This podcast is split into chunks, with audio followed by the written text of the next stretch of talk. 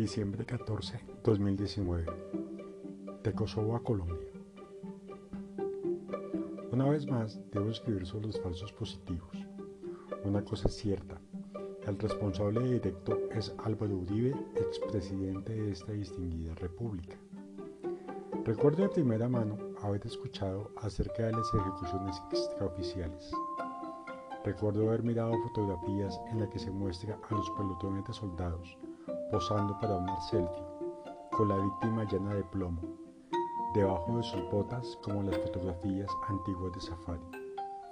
Recuerdo la desbandada de uniformados que hoy trabajan en empresas multinacionales cuando se iniciaron las primeras investigaciones de los falsos positivos. Álvaro Uribe era comandante de las Fuerzas Armadas. La presión que realizaba el ejército era inmensa, en lo que llamaba mano firme y buen corazón. Algo así, ¿a quién le importa en estos momentos? Las Fuerzas Armadas, como cual circo de carpa, empezó a armar combos, promociones y premios. Por cada guerrillero muerto existía un premio, en permisos, dinero y ascensos. La presión ejercida, más los botines de guerra, para unos soldados metidos en el monte, hambrientos, sin mayor estudio, sin una cartilla de derechos humanos, resultó toda una lotería. Los primeros habitantes en este sorteo salieron de zonas deprimidas como Bosa, Suacha, pero se fue extendiendo con falsas promesas de empleo, de ganar dinero para sus familias. Así fueron engañadas, vestidas de camuflada y asesinados. Para su momento, Uribe y sus generales hablaban de cóctel en cóctel de lo bueno de la seguridad democrática.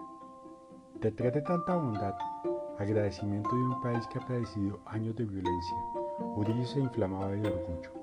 Muchos fueron los militares que gozaron de casa, automóvil y demás, por dar de baja a supuestos guerrilleros.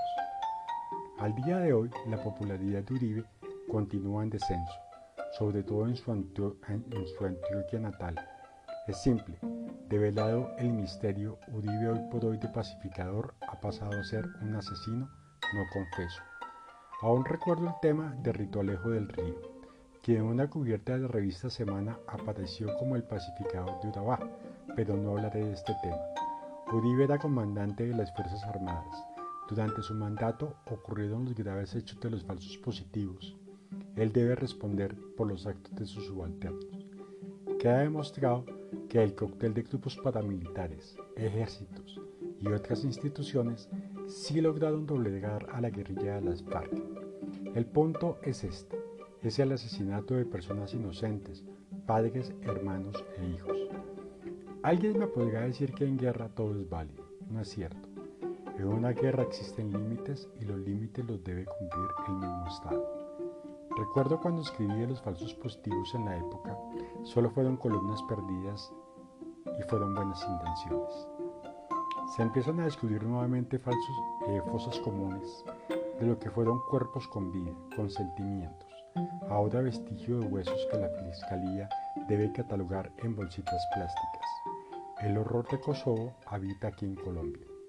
Pasarán años hasta develar todo el misterio para que los culpables vayan a prisión. Por lo pronto volveré en algún momento con el tema de los secuestrados desaparecidos. ¿Dónde están?